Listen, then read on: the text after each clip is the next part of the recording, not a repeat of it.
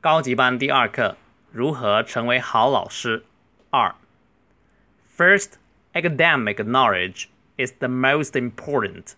Good teachers are information experts. Good teachers are masters in their field. Great teachers are great students. They are aggressive learners. They outwork even the best students. Besides, they are skilled instructors.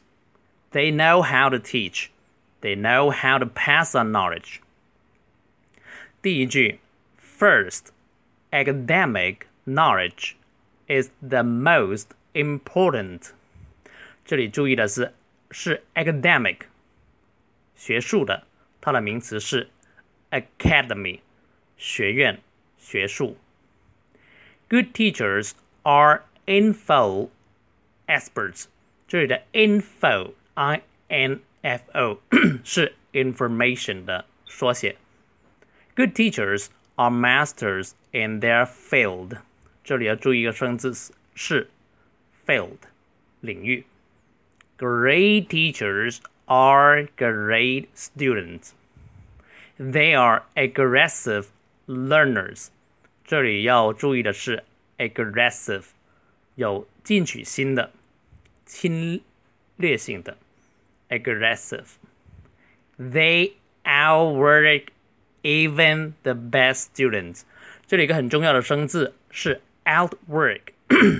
work 是工作，前面加一个 out 是比别人更努力的工作。那我们相同的构词法还有 outnumber，比别人的人数多。比如双方在交战的时候，they outnumber us，就是他们的人数比我们多。那相同的还有 outrun，比别人跑得快；outgun，比别人的火力更强。Besides, they are skilled instructors。这里两个字要注意，skilled 是形容词，是有技巧的，呃，是 skill 名词词的一个变体。Instructors 是教导者，跟 teacher 跟 mentor 都可以啊、呃，差不多的意思。They know how to teach，他们懂得如何教学。They know how to pass on knowledge。这里有个词组 pass on，就是传递。好，我再比较快速的读一次。First, academic knowledge is the most important. Good teachers are info experts. Good teachers are masters in their field.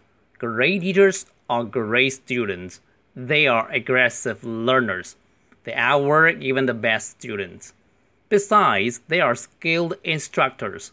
They know how to teach. They know how to pass on knowledge.